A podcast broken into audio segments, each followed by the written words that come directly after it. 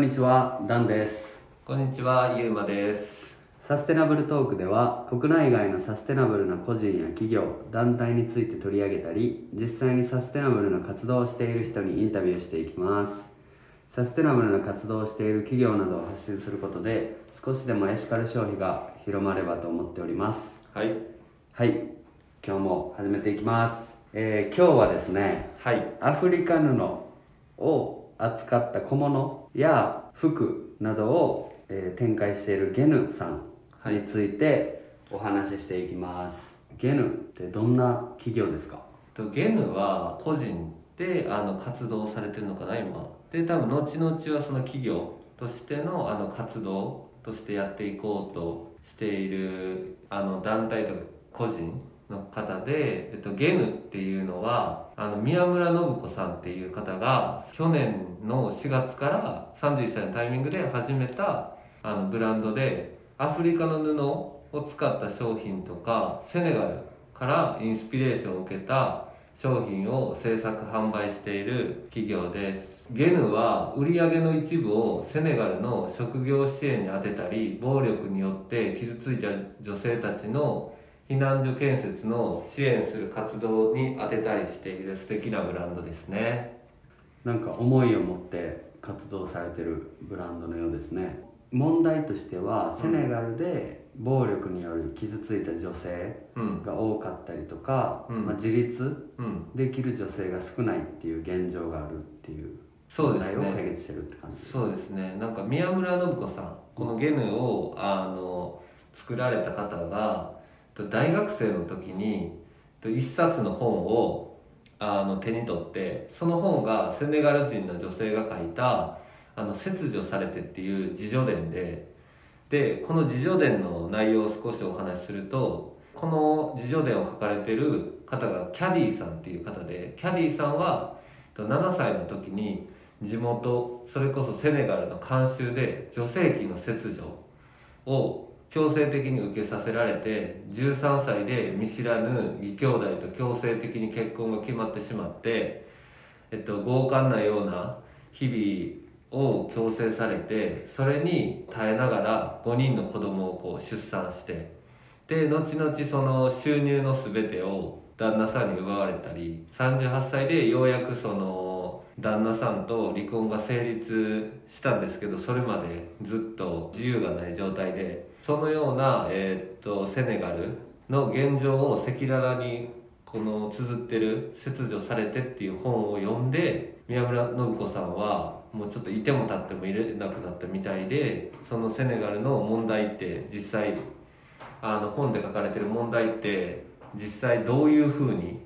あの今もそれこそ行われてるのかっていうのが気になってセネガルに行ったみたいで。でまだ実際行ってみたらたくさんそういう問題があるっていうことに気がついてでその女性がそういう暴力に遭ってるっていうだけじゃなくてストレートチルドレンとかもいっぱいいて宮村さんは大学生の時に大学を休学してそういうセネガルの現状とかそういうのを知るっていう研究とそのストレートチルドレンに対するボランティアであったりとかその女性暴力で苦しんでる女性の支援みたいな活動をずっとされててっていう感じですね。えー。じゃあもうそういう女性の問題だけではなくてストリートチルドレンの子供たちも貧困で苦しんでるっていう状況があるっていう。そうですね。このうん。宮村さんがうん。その起業しようと思ったきっかけっていうのはうん。その実際の一一冊の本やったってこと？そうこの「です切除されて」っていう本があまりにも衝撃的すぎてうんうん。もうセネガルに私は行くんだっていう気そうだね。持ちでうん。行ったっていう感じなんですね。そうですね。このセネガル人の女性キャディさんが書いたこの「切除されて」を読んで実際このセネガルに行ってでいろんな活動をしてでセネガルにこう何らかの貢献をしたい何かしたいけどどうしたらいいかわからないっていう状態でそこから大学卒業して社会人になってでもそのずっと何かしたいっていう気持ちがあってそれで去年の4月にそのセネガルからインスピレーションを受けたアイテムを、まあ、制作販売することによってそれの売り上げをセネガルであの今も苦しんでる女性の方の支援とかそういうことに何かこうできるんじゃないかっていうので、まあ、立ち上げたって感じですね。このキャディーさんうん。7歳の時に女性器の切除を受けてう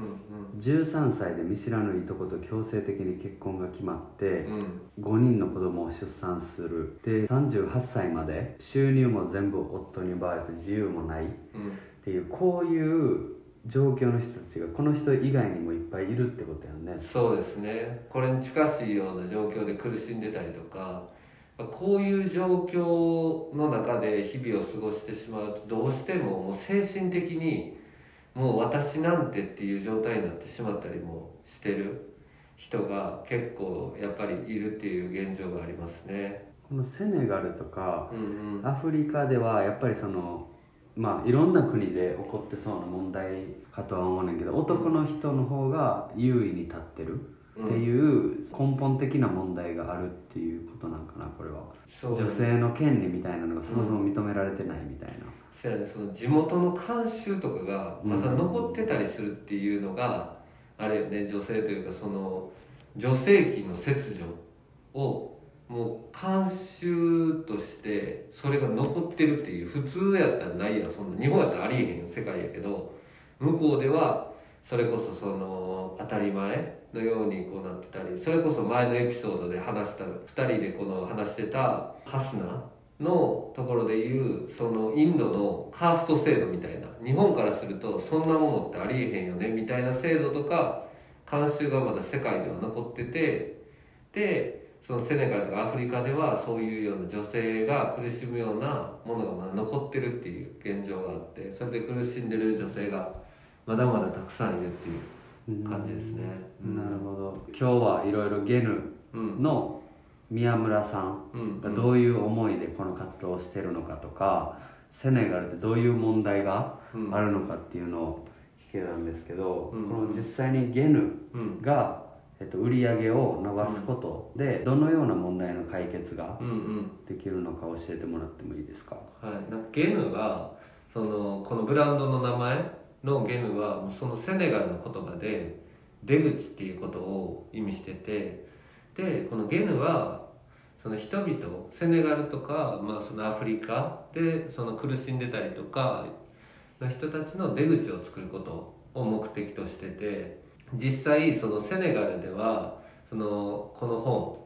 紹介したあの切除されてのキャディーさんみたいにあの世界中でまだまだそういう状況で苦しんでる人たちがいっぱいいてでその女性への暴力って実際そのなくなってきてるけどまだまだなくなっていったりっていう現状があってそういう女性たちは、えっと精神的にも苦しんでたりとか、まあ、いろんな理由でその仕事を見つけることができなかったりしててその人たちの、えー、と雇用の支援というか現地でそういうサポートをしてる人たちに対して売り上げの一部を寄付してたりとか具体的なところで言うとそのセネガルの首都ダカールから車で1時間半離れたティエスっていう村でキャディーさんたちが男性からのそういう暴力とかその地元の慣習から逃れたいっていう人たちが避難できる場所を建設しててそこの建設資金とかに当てたりその売り上げの一部をそこに当てたりして貢献してるっていう感じになりますね。なんでゲヌのブランドが売れれば売れるほど暴力で苦しんでる女性の人たちがその逃げ込める避難所の建設が進んだりそういう人たちがこう職を手にする機会を作ったりっていうことに当てられるんでその売り上げというかゲヌが広がれば広がるほどセネガルとかがまあ、より良い方向に向かっていくって感じですね。宮村さんはずっと一人でされてるんですか？いや宮村さんは一人で代表としているんですけどそれこそインターンとかも今現在募集してたりしてて今インターン生がいるみたいでそれこそあのゲヌは今5月の1日から、えっと、グッドモーニング社会問題と向き合う人のクラウドファンディングの方でクラファンを始めててでそこであの実際にそこのクラファンを手伝ってるのがインターン生の子とかもいるって感じですね。それこそそのここのクラウドファンディングで集まった資金で実際にそういういいプロダクトを作ってゲヌが広がるっていうことにも使ったりセネガルに支援するための資金を集めたりっていうふうにつながったりしますね。じゃあインターンシップのインターン生を募集してもいてうん。で実際に5月1日からクラウドファンディングもスタートしてるっていう状況なんですね、そうですね。なるほど。もし興味のある方はぜひインターンとして募集するのもよし、えークラウドファンディングで何か T シャツとか結構可愛いもんねこれ。そうだよね。T シャツとかそのゲヌのそのゲヌっぽさというか、うん多分あの口頭だけじゃ伝わらない。ゲヌって結構そのアフリカのあの布を使っててそのアフリカってそういうなんかまだまだ途上国っていうイメージがあるけど実際結構そのエネルギーに溢れててでなんかそのカラフルな彩りとかが、まあ、結構アフリカでは取り入れられててそういう布アフリカっぽさが出てる布とかを使ったポーチとかそういうのをあの販売しててクラウドファンディングで実際そういうのがリターンになってるんで興味ある方はぜひ、ぜひぜひ。マスキングテープとかも可愛いし、うんうん。なんかそういうアフリカ布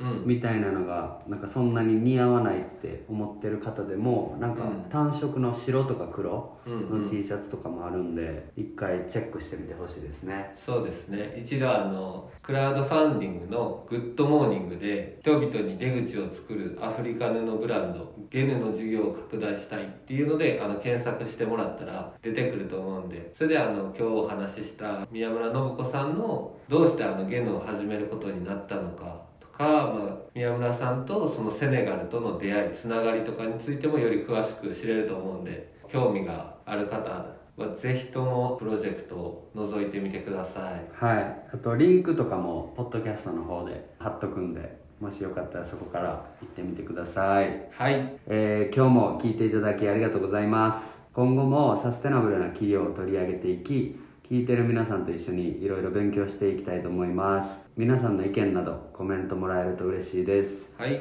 それではまた次回のエピソードでお会いしましょありがとうございましたまたねうバイ